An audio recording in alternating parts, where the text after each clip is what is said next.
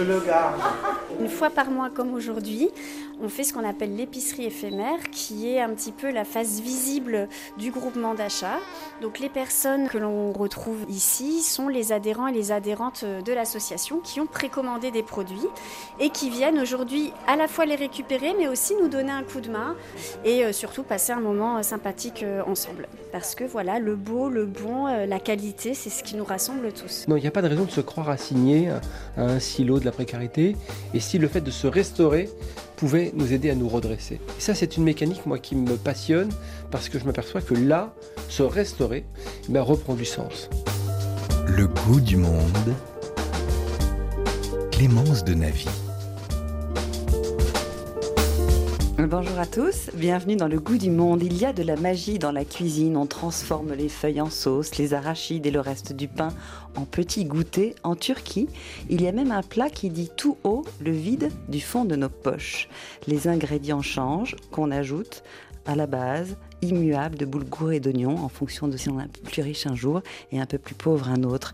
On apprend avec la cuisine à compter, à grandir, à marchander, à choisir aussi, à se faire une place et accessoirement à être ensemble. Oui, à être ensemble. Bonjour à tous. Bonjour Lila Djedi. Bonjour.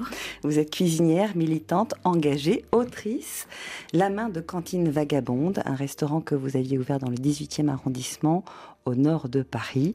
Point commun avec euh, Boris Tavernier. Bonjour Boris Tavernier. Bonjour. Alors je dis bonjour parce que la première fois que nous nous sommes rencontrés, c'était en 2018, il y a un moment déjà. Et c'est la première fois en fait que vous êtes euh, en studio avec nous. Donc on est très content de vous avoir. Plaisir partagé, merci. Vous aviez vous aussi un restaurant de l'autre côté du pont, à Lyon, pendant dix ans. J'imagine que de ce restaurant est née aussi votre passion pour euh, le produit, pour le bien manger. Et donc vous êtes le fondateur de VRAC, qui est l'association dont l'acronyme veut dire vers un réseau d'achat en commun. Oui, vous qui nous écoutez fidèlement, c'est bien lui de Boris de Vrac, dont on parle bien souvent. Boris Lila, la mobilisation est lancée, une mobilisation générale, j'ai envie de dire, pour une alimentation meilleure pour tous, respectueuse de la terre, respectueuse de tous. C'est un peu du bon sens, mais je voudrais savoir, ça passe par quoi une meilleure alimentation et de bien manger pour tous? Bah, Ça passe déjà par une alimentation choisie. Et aujourd'hui, c'est une vraie problématique. Il y a énormément de personnes, des millions en France, qui ne choisissent pas leur alimentation, qui sont contraints, soit par euh, manque de moyens, soit parce qu'ils habitent aussi dans des déserts euh, alimentaires, même si en France on nous dit qu'il n'y a pas de désert alimentaire.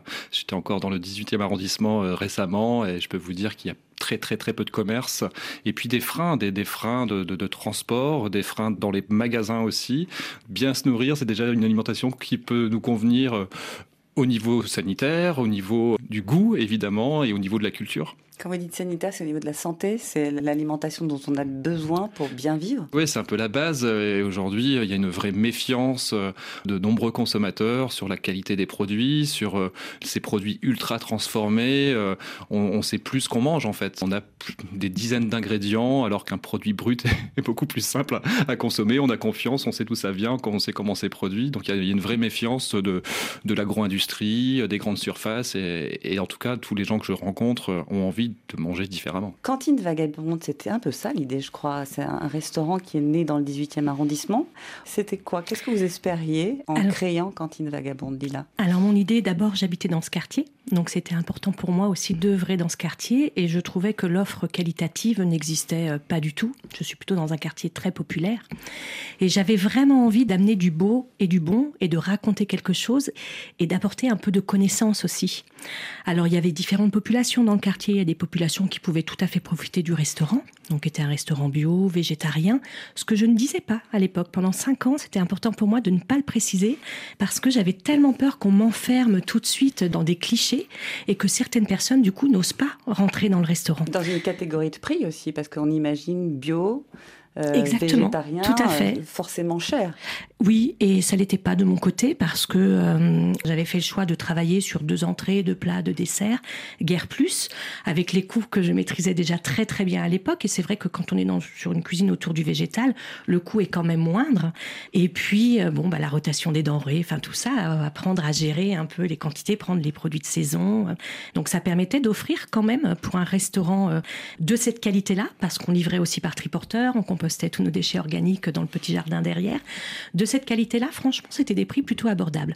Après, c'est vrai que euh, c'était pas pour toutes les populations du quartier. Donc, euh, sur les populations plutôt populaires, si euh, ces personnes étaient ravies de voir un lieu dans le quartier, parce qu'il y a peu de gens qui osent ouvrir de jolis lieux et apporter une réflexion avec de, de très belles choses écrites sur les vitrines pour que les personnes qui n'osaient pas rentrer puissent au moins lire l'engagement et ce qu'il était possible de faire aussi en tant que citoyen et comment œuvrer, il y avait quand même euh, une dimension euh, plus populaire qui était difficile d'accès. Donc ça, après, euh, moi j'ai œuvré différemment plutôt avec les écoles de quartier où j'ai proposé des goûters bio à prix coûtant. Il y avait des enfants qui avaient des super goûters, des enfants qui avaient des goûters ultra transformés. D'autres pas du tout. Des enfants qui avaient des chips et d'autres rien. Donc ça, c'est pas entendable. Et en fait, on s'est dit que moi, je pouvais proposer au moins un fruit tous les jours, bio, de qualité, à tous les enfants. Et je l'ai fait à peu près pendant quatre ans. Donc ça aussi pour moi, c'est euh, s'installer bien sûr avec une idée de restaurant, d'un commerce, mais aussi œuvrer en tant que citoyenne à côté et voir là où il est possible d'inventer quelque chose pour rendre plus égalitaire euh, la nourriture de qualité. Donc on va faire battre en, en retraite tout ce qu'on vient d'entendre quelque part. Le bio n'est pas forcément synonyme de cher. Le bio, en tout cas, n'est pas accessible à toutes les bourses aujourd'hui. Ben, pour moi, la vraie question, c'est effectivement, c'est pas le prix du, bio. Aujourd'hui, on paye rien au vrai prix en France avec la politique agricole commune. Notre nourriture est ultra subventionnée et c'est surtout une problématique de revenus, une problématique de minima sociaux. C'est ça qui empêche les gens de bien se nourrir. C'est pas le prix du bio on voit bien que dans l'industrie agroalimentaire, que dans les grandes surfaces, on saigne les paysans, on saigne les consommateurs. Donc voilà, la question du prix, j'ai envie de la balayer parce qu'on ne paye rien de vrai prix en France. Si on réorientait ces financements, ces milliards, on parle quand même de 9 milliards d'euros par an pour la politique agricole commune, bah, je pense que si on l'orientait déjà sur l'emploi, les paysans seraient mieux payés plutôt que sur les hectares qui profitent toujours aux mêmes, aux grands céréaliers, aux producteurs de maïs, pour nourrir du bétail, pas pour nourrir les gens. Euh, VRAC, à l'origine, vers un réseau d'achat en commun, quelle était l'idée? Quand vous êtes dit je vais créer VRAC L'idée, c'était vraiment de, réduire ces inégalités en, matière d'accès à l'alimentation. Ce que vous avez créé, en fait, vous avez créé une exception dans un quartier. L'idée, en fait, de toute cette discussion et de ces émissions, c'est de dire que non, il ne faut plus que ce soit des exceptions parce que c'est possible que ce ne soit plus des exceptions. Il faut ruser. Je pense qu'il faut ruser et inventer de nouvelles choses. Quoi. Ça ne dépend pas que de nous de, ne plus être une exception. En fait. Euh, moi, je, ça fait 20 ans que je suis une alternative ou que les projets que je mène avec plein d'autres, on reste des alternatives. Et c'est un peu épuisant quand on a vraiment le sentiment que ce qu'on fait est bien, quand on voit le résultat sur le terrain, quand vous voyez euh, les enfants avec qui vous travaillez sur les goûters ou tous les ateliers cuisine que vous pouvez mener, vous savez que vous avez raison. Vous travaillez des bons produits qui poussent euh, de manière naturelle en agroécologie ou ou autre, sans, sans entrant chimique, on sait qu'on a raison, mais on reste une alternative. Et, ça, c'est vraiment difficile euh, au quotidien de continuer d'avoir envie de se battre. J'ai des fois parfois le sentiment où on va nous soutenir, que ce soit les institutions euh, ou, euh, ou, des fondations ou des entreprises, juste pour qu'on survive, en fait, tout simplement, pour pouvoir dire mais attendez, il y a des alternatives. Il n'y a mm. pas que le modèle dominant. Mais en fait, il faut le basculer. Quoi. On veut être le modèle dominant, que ce soit euh, des jardins de cocagne, des groupements d'achat, des épiceries sociales et solidaires. On devrait être le modèle dominant et pour ça, il faut en donner les moyens. Le modèle dominant d'une alimentation pour tous d'une bonne alimentation. Oui, et, où on, et recentre aussi euh, le consommateur, le mangeur. On aime bien cette notion de mangeur et de mangeuse au centre de ce système alimentaire.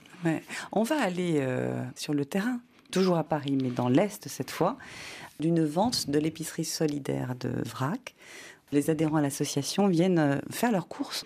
Je vous propose d'écouter Arnaud. C'est intéressant d'abord parce que c'est des produits vraiment de qualité. On a des produits bio et si on compare par rapport à des produits dans le commerce, on est à des prix qui sont quand même beaucoup plus intéressants. Et donc du coup, effectivement, moi quand j'ai adhéré, j'étais dans une situation un peu précaire. Et c'est vrai que ça m'a permis d'avoir des produits de qualité à moindre coût et sans passer en plus par beaucoup d'intermédiaires, c'est-à-dire que c'est quasiment du producteur au consommateur, et ça c'est aussi extrêmement intéressant. En plus, dans une politique du zéro déchet, qui moi me, touche particulièrement, où effectivement on vient avec ses contenants et on, on repart et donc on évite euh, quand même beaucoup de surconsommation, de surproduction et de déchets inutiles en fait. Enfin moi c'est sûr qu'au début, euh, quand j'étais dans cette situation un peu précaire, si j'avais pu faire toutes mes courses dans les magasins bio à 100%, dans du vrac, etc., oui c'est quelque chose que j'aurais adoré mais que je pouvais pas. Et là en fait justement ça me permettait d'être dans une situation qui n'était pas la plus agréable mais en cohérence avec mes valeurs, de pouvoir effectivement faire quelque chose de responsable et en même temps de consommer de manière qualitative et dans le respect aussi des producteurs, parce que c'est ça derrière, c'est-à-dire qu'on n'a pas l'impression de voler qui que ce soit. C'est vrai que parfois quand on va dans les grandes surfaces où on voit des produits avec euh, des prix attractifs, etc., on se demande véritablement ce qui revient aux producteurs. On sait que beaucoup souffrent de ça, et là justement on a l'impression de respecter tout le monde en fait. Et ça, moi à chaque fois c'est un plaisir de venir ici, j'ai l'impression de... Enfin déjà de discuter, il y a quelque chose en plus qui est vraiment, euh, enfin oui, associatif et agréable, et en même temps de, de me faire plaisir à moi, mais de faire plaisir aussi à ceux qui ont produit derrière. J'ai l'impression que c'est quelque chose de très équilibré et qui met personne de côté en tout cas. Arnaud, donc, qui est euh, membre de VRAC et qui était ce jour-là distributeur d'huile d'olive et de lessive, parce que ça, ce sont aussi des produits qu'on peut trouver chez VRAC, il parle de prix moindres que euh, dans les grandes surfaces. Comment vous arrivez à vendre des produits de qualité et prix coûtant moins cher. Comment vous faites ça? Bah, L'objectif, euh, déjà, c'est vraiment pour qu'il soit accessible, la notion de prix est indispensable. Il faut que ce soit le plus bas possible. On achète en gros volume. Ça nous permet des économies de transport qui ne sont pas négligeables, sans aucun intermédiaire. On est en direct avec tous nos fournisseurs, avec nos paysans, avec nos producteurs. Et on a surtout fait le choix de les revendre au prix d'achat. Donc derrière ça, ça veut dire beaucoup, beaucoup de temps passé à chercher des financements pour payer le fonctionnement. Il y a quand même besoin de salariés. Aujourd'hui, on est une cinquantaine de salariés dans 14 villes en France et en Belgique. Donc ça reste assez petit. Il y a 750 bénévoles. ce qui est intéressant, c'est que les, bénévoles, ce ne sont pas des personnes qui viennent servir la soupe euh, aux adhérents de VRAC, c'est euh, chacun est bénévole pour son voisin. Donc ça, c'est aussi euh, un autre rapport au bénévolat. Et donc oui, c'est ce temps passé, c'est parce que pour moi, vraiment, l'accès à l'alimentation de qualité, c'est un choix politique. Donc je continue de me bagarrer avec les élus, qu'ils soient locaux ou nationaux, pour avoir des financements pour permettre ça. Aujourd'hui, avec cette inflation galopante, on cherche même d'autres financements pour être en dessous du prix coûtant, pour toucher aussi des personnes qu'on n'arrive pas à toucher aujourd'hui. Une relation gagnant-gagnant aussi avec les producteurs et les éleveurs. Ah, ça, c'est la base, et c'était déjà le cas à l'époque de l'autre côté du pont. On négocie pas le prix avec les paysans, on essaye de payer au juste prix. Aujourd'hui, on n'a aucun contrat. Il y a des personnes, des paysans avec qui je bosse, ça fait 20 ans. On s'est juste tapé dans la main, en fait. Il n'y a rien qui nous lie, euh, hormis euh, vraiment euh, l'envie de démocratiser ces bons produits. Ouais, c'est vraiment quelque chose qui est important pour nous, et, et les habitants le savent très bien. En fait, il y a une solidarité dans cette précarité. Ils sont bien conscients que Aujourd'hui, 50% euh, des paysans euh, vivent avec euh, le RSA, ou voire moins. Il y a 30% des éleveurs, c'est 300 euros par mois le fait d'aller les rencontrer, d'aller voir comment ils travaillent, parce qu'on organise beaucoup de, visites sur les exploitations, ça rapproche aussi ces deux mondes qui s'ignorent, les, producteurs et les mangeurs. Et c'est là aussi on retrouve cette confiance euh, au-delà du label, quand on parle du bio dans les grandes surfaces, tous les, habitants des, quartiers populaires qu'on rencontre ne veulent pas y aller. Ils ne sont pas du tout confiance en, ces mastodontes. Ils disent mais pourquoi ce bio-là serait vraiment bio? Qu'est-ce qui nous le prouve? Alors que quand ils ont rencontré le paysan, qu'ils ont vu la manière dont il bossait, ils ont de nouveau confiance en la personne qui les nourrit. Tout se joue à, peu de choses en fait. Mm. C'est un cercle quand même assez incroyable parce que d'arriver justement à apporter ce genre de produits de qualité auprès des populations qui n'en ont pas les moyens, ça devient un choix et elles peuvent s'alimenter autrement.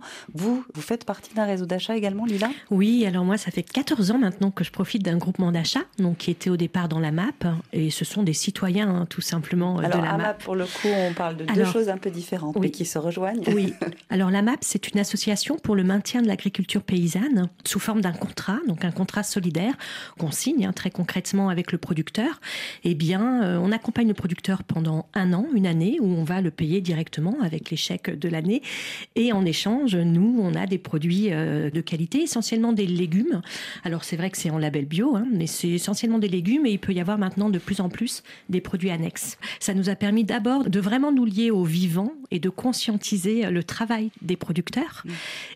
Et euh, du coup, d'être assez modeste aussi face à notre assiette et tout ce travail, donc de pas euh, exiger d'avoir toujours tel ou tel produit dans notre assiette. Donc ça nous rend vraiment très terre à terre et très conscient de la saisonnalité, du quotidien des producteurs. Quand il y a moins de choses, eh ben on comprend pourquoi il y en a moins et on a plutôt envie d'aider le producteur que de se plaindre.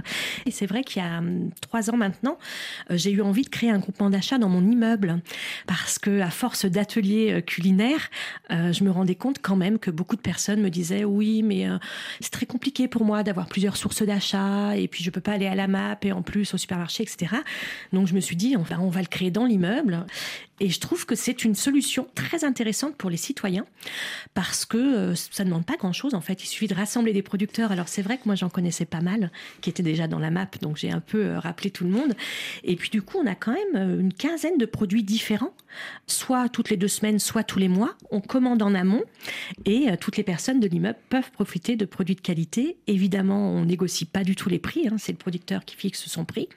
Mais comme c'est sans intermédiaire, euh, je trouve que c'est assez juste pour tout le monde finalement. Et après, par contre, nous, il nous manque juste peut-être la dimension plus euh, populaire, avec des populations plus modestes ou plus pauvres, où ça, c'est encore quelque chose. On a des paniers solidaires, mais je trouve que c'est pas exactement ce qu'il faudrait. Enfin voilà, on fait beaucoup de dons aussi pour des petits déjeuners solidaires aux réfugiés euh, qui errent un peu dans notre quartier. Bah, tout le monde œuvre en fait pour essayer d'imaginer un monde un peu plus solidaire et juste, mais on doit encore travailler sur certains points. Moi, ce que je retiens, c'est il suffit de pas grand-chose. Il y a combien de réseaux VRAC maintenant? Aujourd'hui, il y a 14 associations, on a 80 groupements d'achat dans 80 QPV et campus universitaires, parce qu'il ne faut vraiment pas oublier la précarité étudiante qui est très très très forte. On l'a oublié un peu euh, depuis que, que, certains virus disparaissent, mais il y, a, vraiment un enjeu fondamental à, à, ne pas les oublier. Mais on reste une goutte d'eau. Il faut un véritable changement de société, donc c'est merveilleux tout ce qu'on peut faire, et puis en plus on a la chance de voir les résultats, encore une fois, de, de notre travail avec les gens qu'on croise. Mais euh, on n'aura pas la force d'être présent dans les 36 000 communes de France. C'est impossible. Mais en plus, c'est une goutte d'eau subventionnée en France, en tout cas aidée financièrement. Et si on devait transposer le modèle hors de nos frontières, sur les autres pays. Ce système de réseau d'achat existe, commence à exister. Alors nous, on a pu juste le développer en Belgique, qui est vraiment pas très loin et qui ressemble beaucoup à la, France. Effectivement, il y a plein d'endroits où c'est pas forcément transposable. Nous, en France, on a quand même de la chance d'avoir euh, des politiques essentiellement au niveau local, mais on commence enfin à réussir à convaincre au niveau national qui sont euh, encore euh, un peu dans le subventionnement, mais ça bouge, parce que maintenant il faudrait à la fois répondre à un besoin sociétal et générer de l'argent, donc ce qui est assez schizophrénique pour les associations. Hein. Avant, il n'y avait pas de souci, tu réponds à un besoin sociétal, tu as un financement pour ça, c'est très bien. Là, il faudrait qu'on génère de l'argent en vendant des produits à prix coûtant, voire moins cher. D'autres pays ils sont plutôt sur la philanthropie, donc ça pourrait réussir à fonctionner, notamment au Canada. Mais oui, effectivement, c'est hyper difficile. C'est pour ça qu'il faut que ça vienne du politique. En fait, tout est politique et notre objectif lié à notre travail de terrain, c'est ce plaidoyer perpétuel pour réussir à changer notre manière de produire et de consommer. Le goût du monde. Clémence de Navy. You must know that moment when the miserable world cracks open. finally meet someone. Suddenly the chapters are written.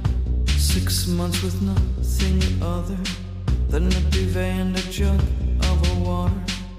It's a chemical jackpot, baby.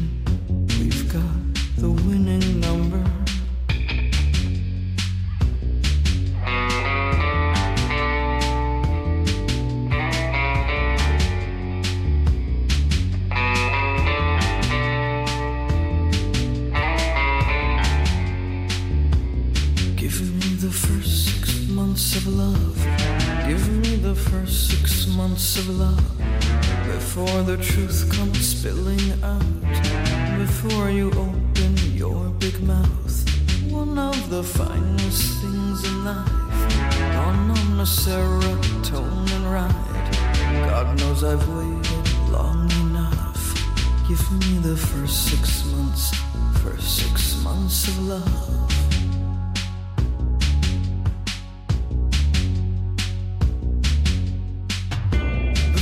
Begin the dissections before the therapy sessions. We danced the night we met. Now we need dancing lessons.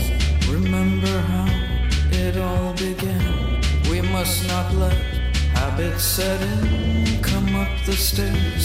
Let's recommence the first six months over again. The First Six les premiers six mois d'amour de Michel Gourevitch sur RFI. Vous nous rejoignez, bienvenue. Vous écoutez Le Goût du Monde de N'Djamena Anjouan, Paris ou Vénitieux. Les voix de ceux qui euh, se débattent pour plus d'égalité alimentaire, trouvent des solutions, s'engagent, cuisinent, avancent. Eh bien oui, parce que c'est ça dont on parle aujourd'hui. Et ils mangent, les mangeurs, les mangeurs, les mangeurs. Boris Tavernier, vous qui avez fondé VRAC il y a combien de temps maintenant? Ça va faire 9 ans. Et euh, vous avez rencontré des mangeurs ce matin, des mangeurs et des mangeuses dans un quartier populaire de Paris. Qu'est-ce qui s'est dit? Ben, c'est assez intéressant. Je voulais, on avait cette volonté d'a- d'aller un petit peu plus loin. J'aime bien connaître les gens, savoir d'où ils viennent, où ils ont grandi. Euh, La plupart euh, a grandi à la campagne, avaient accès à des bons produits, euh, connaissaient des bonnes recettes, cuisinaient avec le- leur grand-mère essentiellement. Ça, c'est toujours quelque chose qui revient souvent. Des personnes qui sont dans ce quartier depuis 20, 25 ans, qui ont vu ce quartier se bétoniser encore un peu plus, qui ont vu le- le- les quelques commerces complètement disparaître. Et ça m'a vraiment frappé, à la fois touché. Pour eux, ce qu'ils aiment dans leur quartier, c'est l'installation de vrac il y a, a 5-6 ans, qui est assez fou. Beaucoup de personnes se croisaient au quotidien, mais ne se parlaient pas. Et là, il y a ce, prétexte, cette excuse de, l'alimentation, de pouvoir se retrouver euh, sur ces épiceries éphémères, et puis bah, de rencontrer l'autre. Et ça, c'est vraiment quelque chose de fort. Donc plein de personnes seules qui maintenant font groupe et qui parlent de plein d'autres choses et qui construisent un collectif. Ça, c'est vraiment quelque chose qui est hyper fort. Et c'est vraiment juste en parlant d'alimentation qu'on arrive, et en consommant et en partageant, qu'on arrive à des belles histoires. Lila, ça a été le cas pour vous aussi Vous avez rencontré les autres grâce à ce réseau d'achat en commun avec la cuisine Oui, absolument. Il y avait aussi l'idée euh, de se rencontrer, de partager, d'organiser ensemble, mais aussi de questionner le système alimentaire dans lequel on est. C'est-à-dire qu'il y a plein de personnes euh, du groupement d'achat qui n'avaient pas tellement conscience ou euh, qui se préoccupaient pas ou peut-être qui se posaient pas dans cette réflexion-là. Et de remettre euh, au centre de la réflexion la nature et le sens et le vivant, donc le, bon soin du vivant, eh bien, je trouve que ça nous a rendus aussi plus à l'écoute et plus. Bah, ça nourrit, en fait, autrement, différemment, mais ça nous nourrit tous, ces échanges-là. Vous parliez des étudiants tout à l'heure, Boris. Euh, Lila est l'auteur d'un livre qui s'appelle Cuisine du quotidien pour étudiants et étudiantes. En fait, c'est- vraiment des recettes et des semaines de recettes aussi où on peut s'alimenter complètement de manière raisonnable en termes de prix, tout simplement simple, bon et durable. Ça, c'est une formule choc qui marche C'est très, très bien. simple. En fait, il faudrait peut-être revenir à, à la base de la cuisine, parce que la cuisine, c'est de transformer des bons produits. Donc, quand on a accès à ces bons produits, puis se mettre ensemble pour cuisiner, c'est tout cet apprentissage qui est important. Vous, chez VRAC aussi, Oui, avec qui- les concours notamment. Avec les concours de cuisine, ça c'est aussi des moments euh, festifs, fédérateurs, et puis aussi qui permettent de changer le regard du grand public sur les quartiers populaires et, sur les habitants. Et puis c'est une richesse culturelle. Je me souviens des, des premiers concours de cuisine. Le- les chefs euh, que j'ai invités euh, venaient un peu à reculons. Oui, mais on va manger euh, 15 couscous. et en fait, ils ont halluciné de, de goûter des plats avec des saveurs qu'ils connaissaient même pas. Donc ça, c'est assez rigolo. Et oui, bah, la cuisiner ensemble, c'est un peu la, base. Et aujourd'hui, c'est une vraie réponse aussi à la précarité, qu'elle soit alimentaire et énergétique. Euh, Au Québec, il y a plus de 2000 cuisines de quartier. C'est un projet qui arrive aussi en Belgique et, en France, pas encore euh, suffisamment. Des cuisines collectives, tout simplement, ou des lieux où on pourrait cuisiner ensemble, définir qu'est-ce qu'on a envie de cuisiner, de, se débrouiller pour choisir sa, manière de s'approvisionner et de repartir avec des plats pour la semaine. Et là, on, on arrive à avoir, selon les en Belgique, j'ai rencontré des personnes qui se faisaient des portions à 13 centimes d'euros. Donc, euh, c'est quand même imbattable, tout en rencontrant des gens. Oui, parce que c'est vraiment là que se nichent les économies, en fait. Quand on cuisine, on transforme. Je, je pense à une mousse au chocolat. Alors, je me suis dit mousse au chocolat avec euh, des cacahuètes sur le dessus. Je me suis dit mousse au chocolat, je vois 5,95, je crois qu'elle coûte. Mais pour 6 personnes. Pour six personnes. Donc, on arrive à raisonner ses prix et à gérer son budget autrement. Ça, c'est assez variable. Ça peut être euh, différent selon plein de recettes. Parce qu'aujourd'hui, de- acheter des plats transformés peut coûter moins cher que de cuisiner. Si on prend en compte le temps que ça prend et l'énergie. Euh, se, enfin, utiliser un four, c'est 30% plus cher qu'un micro-ondes. Donc euh, c'est Nicole Darmon, qui est une chercheuse qui travaille vraiment sur ces questions-là, qui nous montre que bah, c'est plus si évident. Quand on disait mais, travailler des produits bruts, cuisiner, ça coûte moins cher. Donc effectivement, d'avoir un livre avec vraiment des astuces, avoir des prix qui correspondent, ça peut vraiment nous, nous aider à réfléchir, mais ça marche pas sur tous les types de produits. Parce que justement, la grande distribution aussi va avoir tendance à vendre des produits transformés dont tous les coûts sont imbattables. On a une pizza, on n'a même pas de quoi s'acheter de la farine pour pouvoir faire la pizza en définitive. Bah oui, ne parlons pas de la sauce tomate ketchup. mais euh, bah, Est-ce vraiment de la sauce tomate Est-ce vraiment de la sauce tomate? Mais c'est bien ça. Mais justement, mm. je vous propose d'écouter Thierry Marx, qui voit en la cuisine la manière de mener une révolution. Si vous êtes dans la Creuse ou si vous êtes à Bamako, votre environnement peut vous nourrir en faisant euh, la cuisine. Le danger du commerce, parce que lui, c'est le marketing. Il va marketer un certain nombre de produits pour laisser croire aux gens qu'effectivement, de manger comme ça, ça va devenir plus cool, qu'ils vont rentrer dans la modernité, que c'est beaucoup plus pratique, etc., etc. Et tous ces discours-là, on les a, en gros, nous, euh, depuis 60 euh, ans. Et on s'aperçoit, évidemment, ça a complètement oxydé notre alimentation, notre agriculture aussi, et puis euh, ce qu'on est devenu à cause d'une alimentation surmarketée. Donc, pour reprendre le pouvoir là-dessus, il faut refaire la cuisine. Encore une fois, je dis, même s'il vous semblerait que vous ne fassiez pas bien la cuisine, faites-la quand même parce que vous reprenez de la liberté plutôt que de vous laisser assigner par des modèles de surconsommation qui vont de toute façon vous finir par vous détruire. Finir par vous détruire, dit le chef étoilé Thierry Marx, parce qu'en définitive, ce qu'on mange est mauvais pour la santé. Souvent, enfin, il n'y a pas de secret. Hein. Si ça coûte pas cher, c'est que normalement, tout ce qui fait que c'est une bonne alimentation n'est pas contenu dans le produit quand c'est ultra transformé. Et donc, au final, vous aurez une alimentation qui n'est pas bonne pour vous et votre santé s'en ressentira. C'est ce que vous disiez. Ah bah, Thierry Marx a mille fois raison. Aujourd'hui, notre système agroalimentaire, c'est un tueur en série. Il tue les paysans, qui n'arrivent pas à, vivre de leur production. Ils tuent aujourd'hui les mangeurs, les mangeuses. On a pu voir quelques scandales euh, avec certaines pizzas ou chocolats euh, qui, ont tué des gens et ils tuent notre planète. Donc euh, il y a vraiment une urgence, effectivement. manger, c'est aussi voter. Mais tout le monde n'a malheureusement pas le droit de vote par manque de moyens. Donc effectivement, il y a une urgence absolue. je pense qu'il faut que chacun puisse essayer au mieux, évidemment, je ne veux pas être moralisateur là-dessus parce qu'on fait vraiment comme on peut, de, de pouvoir cuisiner mais aussi euh, d'aller un peu embêter ses élus euh, localement, euh, nationalement. non, en fait, non, on veut pas ce monde-là. Quoi. Non, on veut, on veut manger différemment. Mm. Alors, ce qui est formidable, c'est que vos amis, Alexis Génie et Frédéric Danhé, sont allés mener une enquête dans toute la France pour voir justement découvrir quelles étaient des solutions pour bien manger. Je vous propose d'aller dans le sud-ouest de la France où Alexis nous parle d'une expérience de potager. Ils nous ont dit, ouais, bah nous, on a euh, un euro par personne et par jour pour se nourrir, quoi. Et les produits auxquels on a accès par la banque alimentaire, on nous dit, il vaut mieux ça que rien. Bah nous, on dit, il vaut mieux rien que ça, carrément. Et là, ils ont organisé quelque chose qui est un jardin euh, partagé. Donc la mairie leur prête un terrain à côté de l'église. Il se trouve que c'est comme ça. Et là, sous la direction d'un des euh, d'un des acteurs, d'un des, acteurs, voilà, parce qu'il était euh, jardinier, hein, il fut un temps, ils se mettent à faire un potager. Alors le potager, euh, ils, se débrouillent avec aussi de récupérer des graines par-ci par-là, dans les jardineries, tout ça, voilà. Et puis ils produisent des légumes ils viennent travailler euh, régulièrement. Chacun va donner quelques heures pour venir travailler. Et ils ont organisé tout un système de tickets de service. C'est-à-dire, il y a des services à rendre ici dans, dans, le village, mais ça peut être repeindre des volets, tondre la pelouse, promener le chien, je sais pas. Des choses qui ne correspondent pas à un métier euh, salarié. C'est juste un, un service.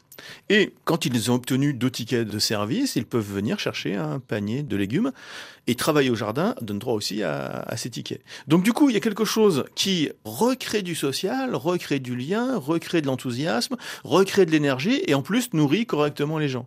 Voilà. Et ça, à partir de quelqu'un qui les a fédérés, qui les a sortis de l'anonymat, parce que bon, ils nous ont tous dit que quand ils ont eu leurs problèmes de chômage, d'accident de la vie, etc., bah, ils avaient tendance à se replier, à, rester tout seuls. Mmh. Et puis, moins on a d'argent, moins on est sociable, parce qu'on peut pas aller boire un coup avec les autres, on peut pas euh, faire des invitations, on peut pas, enfin, finalement, on reste chez soi à, remâcher son malheur. Et là, il y a quelque chose qui se passe et on, va travailler, on partage, on organise. Et tout ça, ça dépend de quoi? Bah, Ça dépend d'une volonté politique de la mairie de prêter un, bout de terrain, euh, de quelqu'un qui est venu là, qui a un peu organisé tout ça. Et ça change la vie, en fait. C'est pas grand-chose, mais ces quelques paniers changent la vie. Pas grand-chose. on le voit, la force d'être ensemble et de ce que ça produit et euh, de l'élan que ça donne aussi. Ah oui, ça c'est évident euh, de donner, euh, enfin en tout cas d'avoir ces lieux de socialisation qui sont euh, peut-être l'ancienne place du marché, parce que les marchés d'aujourd'hui aussi ont tendance, en tout cas dans la, dans la ruralité, à, fondre, à disparaître. de se retrouver, ça donne des idées. J'ai cet exemple de concours de cuisine qu'on a organisé à, Paris il y a quelques mois, où une quinzaine de, femmes participent, c'est essentiellement féminin. Hein. On n'a pas accès aux hommes dans les quartiers dans lesquels on est, qui participent, qui s'entraînent à ce concours de cuisine, qui se mettent un peu la pression, mais qui aussi qui se soutiennent. Et la vainqueur du concours de la catégorie salée, euh, hyper heureuse d'avoir gagné ce concours, le lundi matin, elle va à Pôle Emploi. Elle va voir sa conseillère, elle lui dit Regardez, j'ai gagné un concours, je sais faire quelque chose de mes mains. Et quelques mois plus tard, je vais manger à Vrac Paris, et, là, on a un traiteur qui nous livre, et c'était cette dame qui avait euh, monté son entreprise de traiteur.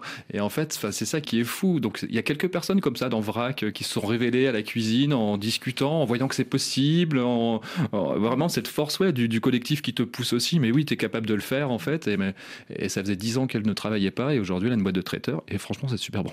C'est sortir l'isolement. Ah mais c'est évident. Mmh. Aujourd'hui, je pense que si vous nous demandez euh, aux adhérents de VRAC, le lien social que ça génère, ça, vient au même niveau que l'accès à l'alimentation. Enfin, en fait, les deux sont tellement liés. C'est la socialisation, en fait, euh, partager des, produits qu'on va acheter. Lila, dans votre livre qui s'appelle donc Cuisine du quotidien pour étudiantes et étudiants, en même temps, euh, on pourrait presque enlever le sous-titre parce que c'est une cuisine de bon sens avec quelques clés, une épicerie de base, avec. Oui, l'idée, c'est vraiment de prendre le temps quand même de, de se construire une, vraie culture alimentaire et culinaire. Et puis, euh, c'est vrai que les personnes, souvent, en tout cas à ma connaissance, et les personnes que je croise dans les ateliers, que ce soit des étudiants ou des adultes, eh bien, on se rend compte, en fait, qu'ils n'ont pas les bases. On a oublié, on a oublié Qu'ils n'ont pas les mm. bases et le bon sens. Et il suffit juste de, de rappeler qu'il n'y a rien d'extravagant à manger une cuisine de qualité, que c'est pas forcément coûteux et que c'est pas compliqué. Alors bien sûr, on peut choisir de faire des vraies recettes, etc. Mais si on veut bien manger, euh, juste les bases, les bons gras, les légumineuses, les céréales. Vous notez ce qui est Oui, parce que c'est important, parce que c'est pareil chez les étudiants ou les personnes qui n'ont pas trop la connaissance. On peut boire des jus de fruits, manger des compotes, alors que c'est mieux de manger un fruit parce qu'on a des fibres et c'est beaucoup plus rassasiant. Donc si on commence à penser un petit peu la nourriture comme ça, c'est vrai qu'on se remplit pas du tout de la même manière. Et ça, c'est important aussi, cette notion euh, de satiété. Mm. Donc, euh, typiquement, quand on mange des légumineuses, quand on mange des céréales, qu'on a des bons gras, de bons œufs, eh bien, on arrive à une satiété qui est tout autre que quand on a un plat ultra transformé. Et à partir du moment où on est rassuré avec cette satiété, parce que je pense qu'il y a des gens qui ont besoin d'être rassurés dans, dans la sensation, hein, bah déjà, on peut les emmener un petit peu plus loin, on peut expliquer euh, le système alimentaire dans lequel on est, pourquoi il épuise toutes les ressources de notre planète et jusqu'à même notre propre humanité, hein, quand on voit les scandales dans les abattoirs, etc. Donc on remet juste tout ça au centre avec du bon sens, euh, cette nature qui est fondamentale et ce vivant dont on fait partie. Et ça, c'est important de le remettre et d'être sur des produits bruts, non transformés, permet aussi de se reconnecter au vivant. Et finalement, pas si cher que ça. On se rend compte qu'on peut vraiment, euh, vous arriver à faire des recettes dont on va euh, et être rassasié, bien manger, trouver ça très bon.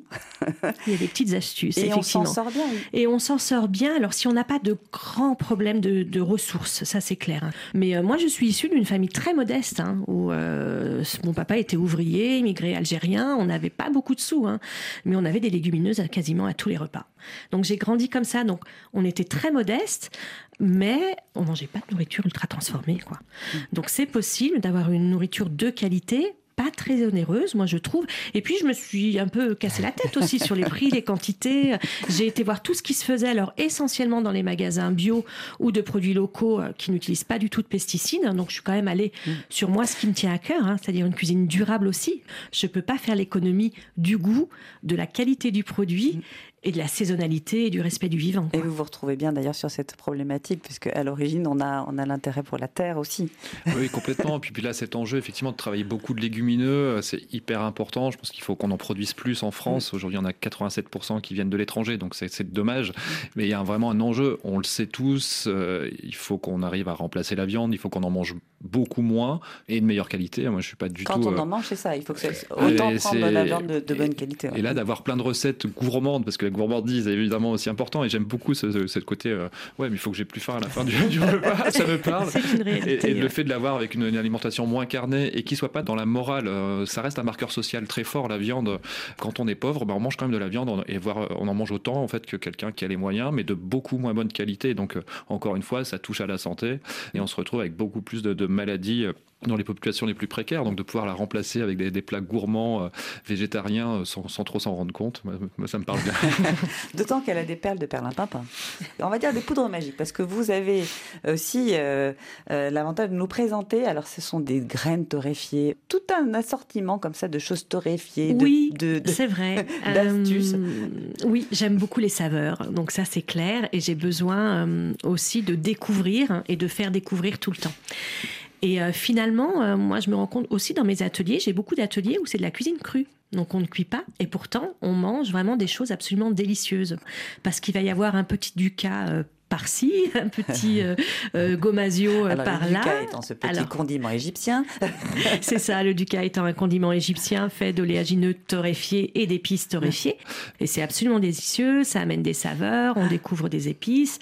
Euh, le gomasio, ça va être des graines de sésame, alors on peut le faire aussi à la cacahuète, aux graines de tournesol, qui sont les trois oléagineux les plus abordables. Hein. je parle pas beaucoup de noisettes et d'amandes parce que ça coûte très cher, et puis les amandes quand même. Mais envie, après ça peut être oui, des pécan, ça peut être d'autres choses. C'est vrai. Et on peut mettre différentes épices, on peut mettre différentes herbes aromatiques aussi. Hein. donc il y a vraiment, en fait, moi je trouve que la créativité, elle est sans fin. Mm. Mm. Et je pense que c'est ce qui fait une belle assiette quand on va vraiment sur des produits euh, peu onéreux et de qualité. Après, il faut euh, un tout petit peu de créativité. Et du coup, je pense qu'il y a beaucoup de gens qui ont vraiment besoin juste d'être rassurés, accompagnés au départ et être un peu rassurés. Moi, je le sens beaucoup dans mes ateliers où ils ont l'impression de mal faire, que c'est compliqué, etc.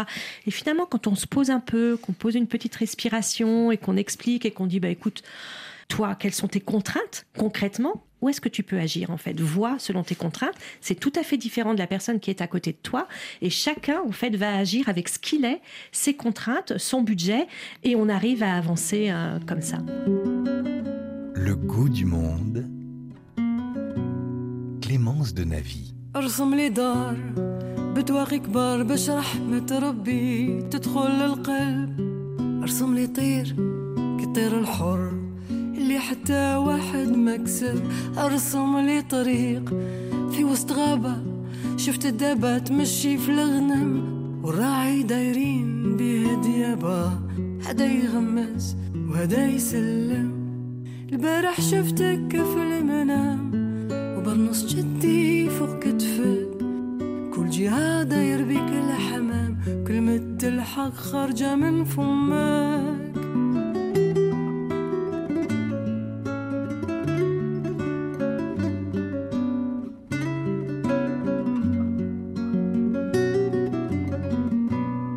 أرسم لي بحر بيكونش غامق شحال من واحد غمر وغرق. خطر بحياته وفارق دموع يما للممات تحرق ارسم لي حباب في غفلة راحت نسمة العشية حصدت ودات. خلت لي جرح ساكن في الذات دنيا في عيني كي الشمعة دابت البارح شفتك في المنام وبنص جدي فوق كتفك. كل جهة داير بيك الحمام كلمة الحق خارجة من فمك.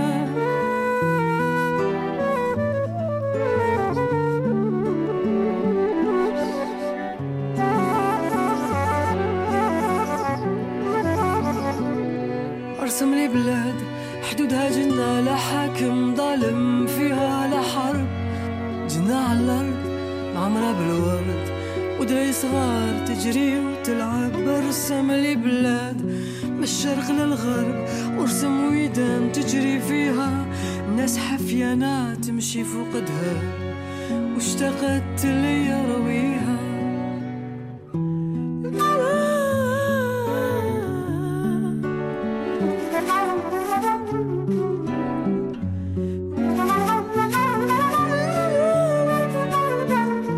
Dessine-moi un pays de Swad Massi, vous êtes sur RFI, vous nous rejoignez, bienvenue. C'est vous, Boris Tavernier, fondateur de VRAC, vers un réseau d'achat en commun, qui avez choisi cette chanson. Est-ce que vous pourriez nous dire pourquoi? Ben, j'aime beaucoup Swad Massi, j'aime beaucoup la, musique arabe. J'ai toujours écouté du, du euh, Umm Kulthum, de Férouz. c'est des chanteuses qui me touchent. Et là, c'est vraiment une chanson qui parle justement de, de- aujourd'hui de la réalité aussi euh, très triste entre l'Afrique et, l'Europe et, et cette mer Méditerranée qui devient un mouroir. Et, encore une fois, personne ne, fait rien. Donc voilà, c'est euh, encore aussi alerté sur ce qui se passe en Méditerranée, sur, euh, ces migrations euh, qui finissent malheureusement très très très mal, tout en ayant une, belle voix douce qui réconforte quand même. Qui donne l'impression que ça n'existe pas, mais en fait, si. ça permet de dire les choses autrement. Lila Jedi, vous avez donc écrit euh, ce super livre. En fait, je, je parle de celui-ci, mais il y en a deux autres avant celui-ci qui sont aussi bien. Et les poudres de perlimpinpin, je tiens à, à revenir sur mes poudres et ces graines qu'on peut mettre sur euh, une nourriture brute, parce que ça va tout de suite donner et un autre goût, et une autre allure, et une autre texture, et quelque chose d'autre. Donc, euh, c'est vraiment quelque chose de, de très simple, en fait, auquel ils font penser. C'est très simple. Ce qui est intéressant, effectivement, quand on a des petits tips comme ça, tout comme les sauces hein, par ailleurs, c'est qu'on peut les préparer en amont en grosse quantité. Donc c'est beaucoup moins de temps en cuisine pour ceux qui n'aiment pas tellement cuisiner. Donc ça, c'est quand même un gain de temps et ça permet euh, d'avoir euh, des petites choses au quotidien. Vous rentrez le soir, euh, soit le dimanche, vous avez cuit quelques légumineuses, vous avez fait une ou deux soupes et puis des céréales et il vous suffit juste sur votre soupe de mettre des petits croutons aillés euh, dans lesquels vous aurez des petites graines de sésame, soit ce dont on a parlé tout à l'heure, soit une petite crème, une petite sauce sur le dessus qui marche bien. Donc vraiment l'idée de, de- de préparer en amont pour que ça donne un petit peu de moins de travail, mais qu'on ait toujours du contentement dans l'assiette. Ça c'est Oui, très, ça, qu'on ait très envie, important pour oui, moi, qui est toujours ce côté yummy tout le temps, quoi. Miam miam, c'est trop bon, euh, tout le temps. Bien. Mais c'est pas à négliger parce que c'est sûr que ça fait partie aussi de se restaurer, comme disait Thierry Marx. Se restaurer, c'est quoi? C'est se tenir debout, avoir un projet, avoir une envie. Oui, et puis avoir le droit au beau et au bon. Ouais. Et, et aujourd'hui, quand on est euh, précaire, on n'a pas le droit à ça, en fait. Quoi. Ouais, et on nous renvoie toujours à cette condition de tu es pauvre. Tu vas aller dans des magasins qui sont des discounters ou dans les qui sont dans, dans des garages ou des hangars. On te renvoie toujours à cette condition-là. Quoi. Et à un moment donné, bah non, on a, tout le monde a le droit au beau et au bon. Donc euh, d'avoir ce côté miam miam, bah oui, ça, ça Oui, je trouve ça d'autant qu'en hyper fait, il faut important. J'insiste là-dessus, même si tout le monde se met pas en cuisine parce que tout le monde n'en a pas le temps ni les moyens. C'est quand même un, un début, une légumineuse, euh, je pense au niébé ou au lingot, euh, parce que Lila a fait une, une recette terrible de, de soupe de haricots avec des croutons et de l'ail. Rien qu'à voir la photo, on n'a qu'une envie, c'est de Elle est manger la très page. onctueuse. Elle- On, on sait que avec peu de choses, en fait, quelques petits principes, en fait, on peut savoir ça. Alors, ce qui est inquiétant et pas inquiétant, c'est justement cette perte de savoir en termes culinaires qui permettrait d'avoir une certaine liberté.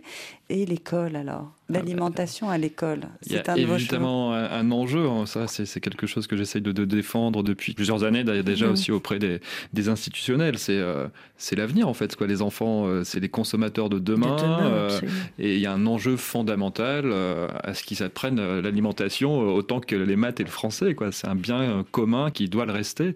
Et quand on parle aux enfants, ça marche. Il y a, il y a des assos qui le font. hein. Il y a l'école comestible, il y a Réseau Marguerite sur la région lyonnaise qui travaille vraiment particulièrement avec les gamins. Récemment, euh, je participais à un atelier de cuisine dans un quartier de, de Bron, euh, en banlieue lyonnaise, avec euh, une dizaine de garçons qui m'ont tous dit euh, non mais c'est les femmes en cuisine quoi, nous on cuisine pas quoi, ça va, c'est pas pour nous. Je les ai laissés parler deux minutes, on les a mis autour de la table, ils sont restés deux heures, ils ont fait euh, leur citronnade, ils ont fait des, des petites billes de, de dattes et de chocolat pour leur goûter, euh, ils ont adoré, donc c'est des petites graines. Donc si nous on le fait comme ça de temps en temps, mais si c'est quotidien et à l'école, je pense que ça peut donner des très beaux produits à la suite. Quoi. Des plantés au collège aussi, des Ouais, salades il y a de plus en plus, euh, il y a des, il y a de plus en plus de jardins partagés dans les écoles, et là il y a, il y a des profs qui sont magiques, qui comprennent que parfois le programme, il faut peut-être le contourner. Et, j'ai vu des professeurs euh, construire des murs végétaux euh, avec les enfants, de faire des, récupérateurs d'eau de pluie, d'avoir leur jardin partagé. Et ben on apprend tout autant sur soi, sur son territoire, mm. que dans des livres d'histoire. Puis il faut savoir compter. Accessoirement, c'est important. Les enfants, ils sont comment quand ils sont dans vos ateliers? Quand ils sont sans leurs parents, ils sont très curieux. Il y a vraiment le plaisir de la découverte. Ça, c'est quelque chose que j'aime beaucoup. Et il y a vraiment cette dimension où ce ne sont pas forcément des choses qui vont manger à la maison, mais il y a quand même ce plaisir de la découverte. Alors après, euh, il faut l'emmener, et puis on échange, et puis on regarde des couleurs, on parle de, de la texture en bouche, on mastique. Il y a beaucoup d'enfants qui ne mâchent plus. Donc il y a aussi cette notion-là, ah bah tiens, qu'est-ce qui se passe? Il y a du bruit dans mon corps. Euh, voilà, donc on remet vraiment les sens en éveil hein, et on essaie euh, de les connecter euh, à ce qu'ils ressentent. Quoi. Donc ça, ça marche bien et au plaisir de la découverte, de croquer, de mâcher. Et, donc ça, c'est une dimension moi, qui me plaît bien. Et puis il y a aussi justement les petits déjeuners. Par exemple, moi, je fais beaucoup d'ateliers avec les enfants sur les petits déjeuners et les goûters parce que ce sont quand même des repas qui sont absolument fondamentaux et vraiment euh, ça fait peur parfois. quoi. Et c'est vrai que de leur mettre des petites choses salées au petit déjeuner, bah, ça les désoriente un petit peu en fait. Mais finalement, c'est bon. Donc ils vont goûter, ils vont manger avec les doigts euh, et ça marche. Mais il y a, y a quelque chose voilà, où on est un peu désorienté, on ne sait pas bien. Euh. Mm. Donc ça, j'aime bien avec les enfants. Et après, il y a les adolescents où c'est tout à fait autre chose. Et moi, j'ai beaucoup de tendresse pour les adolescents. Euh, d'abord parce que c'est pas facile d'être un ado.